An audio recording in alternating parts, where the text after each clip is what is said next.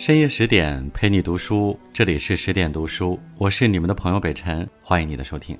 如果你也喜欢这篇文章，欢迎拉到文末给我们点击一个赞和再看，也分享给你的家人和朋友。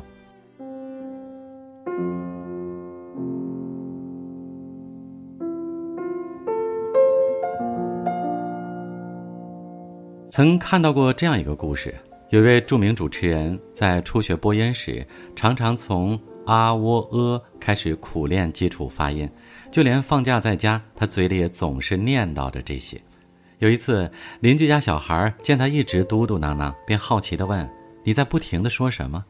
他回答：“我在练习拼音发音啊喔呃。”小孩听到后，一脸鄙夷地对他说：“你在大学里就学这些？我在幼儿园就学过了。”一般人在这样的情况下，玻璃心一定碎了一地。可是这位却是永不服输的主，不仅没有丝毫不好意思，反而坚定地继续训练下去。越是优秀的人，越能在挫败中成长。这位被邻居家小孩嘲笑的人，便是新闻联播的主持人康辉。康辉或许没有过人的天赋，却有一股为自己梦想而打拼的冲天干劲儿。康辉从小就是别人家的孩子。高考选择北京广播学院是他年少时做的最出格的一件事儿。他与广院第一次结缘是在一个暑假，当时姐姐的一位朋友来家里做客，这位朋友是学电视编导专业的，他跟康辉聊了许多有关广院的事情，给少年的康辉种下了梦的种子。即便父母反对，却依旧阻挡不了康辉，他最终还是执意选择了自己向往的学校。康辉之前没有任何播音基础，就连最基本的拼音都发不准。进入广院后，尽管他很努力的练习，但仍然没有什么起色。在语音课上，康辉因为发音问题，常常被老师留堂，上课变成了煎熬。久而久之，康辉开始怀疑自己是不是压根儿不适合学播音主持。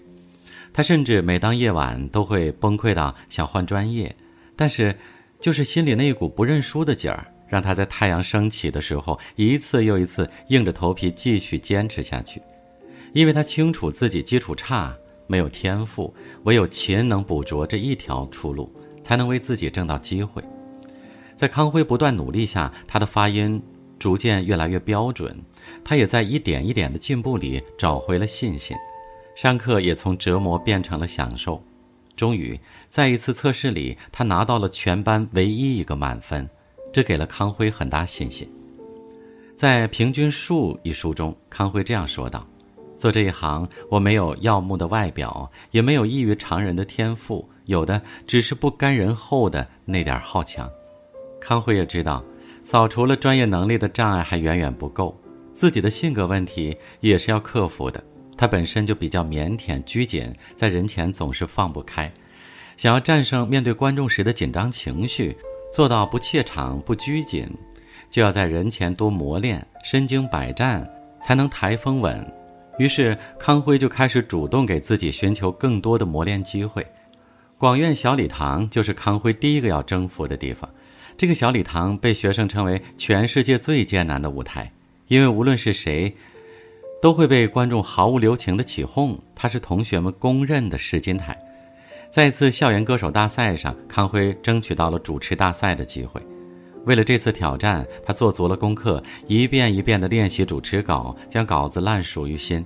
大赛当天，准备要上台的康辉内心还是非常忐忑不安。他在心里暗暗告诉自己，无论待会儿台下发生什么，自己都要完成主持。迎难而上的康辉最终顺利完成了这次主持。虽然不够完美，但经历了这次广院小礼堂的舞台历练，他终于突破了自己。这意味着康辉与新闻联播的距离又近了一步。一九九三年，康辉大学毕业后，正好赶上了电视新闻的大变革，他如愿进入央视新闻中心工作。在央视的十几年时间里，他主持过很多节目，如《早间新闻》《新闻早八点》《东方时空》等等。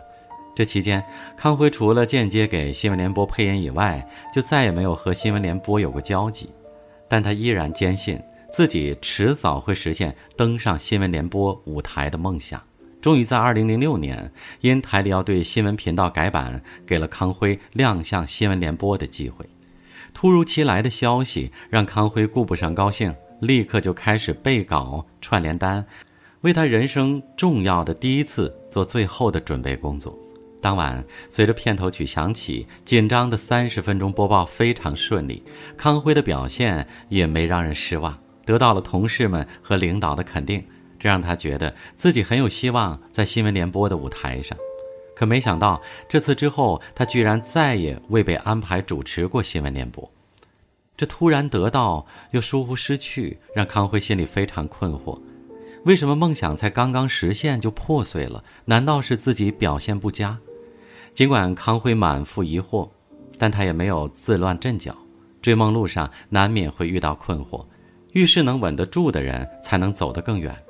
就如他自己所说：“想再多也没什么用，更重要的是，如果机会再次来临的时候，你有没有能力去真正的抓住它？”这件事后，康辉调出那晚的重播，反复观看，找出自己表现不佳的地方。他认为自己最欠缺的是新闻联播播音员该有的一种气场，他需要更多的时间来打磨。康辉便在之后的工作里不断提高自己的短板，磨练业务能力，相继参加了不少栏目，还主持了很多大场面。后来台里需要增加新主播，优秀的康辉也在其中。这次他变得更加自信和踏实，与李瑞英搭档，正式成为新闻联播主播。康辉很感激自己与新闻联播暂别的那一年多的时间，因为正是那段时光，让他更加懂得如何去不辜负，如何把以后的路走得更稳。作为中国播音主持界的天花板，康辉的实力有多强？同事朱广权评价康辉，一直被模仿，从未被超越。同行称他是行走的活字典，有不认识的字，请教康辉就对了。观众们称他为波神，更是对他能力的极大肯定。康辉能斩获波神名号，是因为那次震惊全网的超长口播。一般来说，主播单次口播最多也不会超过五分钟，而康辉竟然不间断播了二十二分二十八秒。那天晚上，康辉在新闻联播开播前八分钟接到一个艰巨的任务，临时需要加播一份长达一万多字的重要新闻。临危受命的康辉在拿到稿子后做的第一件事是将稿子一页页的碾开，在每张纸上掐出褶皱，避免翻页不顺畅，再迅速浏览稿件，熟悉内容。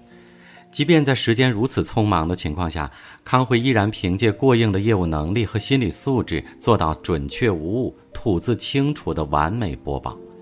康辉播报到后半段，甚至一度缺氧，他的脸色渐渐发白，就连嘴角也开始冒白泡，足可见他当时承受了多大的压力。这次超长口播的名场面让康辉一战封神。电视剧《光芒》中有一句话：“每一个突破自我的决定，都让你的光芒更加闪耀。”已经成为央视扛把子的康辉，并没有停止成长的脚步。他继续在发掘自己更多的可能性。康辉紧跟潮流，学着录起了 vlog，揭秘他在中央电视台工作的日常。发布后更是圈粉无数，粉丝们还亲切地称他为“小松鼠”。与此同时，他还接连参与了很多综艺节目，《一堂好课》《你好生活》《央之下》等等，让大家看到了他不同的一面，也发现了他更多的隐藏技能，比如康辉演唱的《涛声依旧》。令网友直呼是被主持耽误的神仙歌手。当电商直播热火朝天时，康辉又与撒贝宁、尼格买提、朱广权四位主持人一起组成央视 CF，跨界直播仅仅三个小时，销售额就突破了五个亿。一个人是否成功，不是看拥有多少成绩，而是看他是否可以突破自我。康辉虽把播音主持做到极致，却也没有束缚在此，而是大胆做出尝试，让自己的人生更加精彩。这才是人生最高级的成功。康辉能从普通人到播神，靠的是无论在任何情况下都拼尽全力的精神。要知道，所有的人生开挂都只是努力后的水到渠成罢了。唯有拼尽全力去做一件事，才是我们普通人实现逆袭的不二法门。斯汤达说：“一个人只要强烈的坚持不懈的追求，他就能达到目的。很多时候，我们都只看到他人成功的结果，却看不到别人背后千辛万苦的耕耘。星光不负赶路人，相信如果你也肯为自己拼一把，一定会有不一样的人生。好了，感谢你的收听，这就是今晚的分享。我是北辰，祝你晚安，明晚见。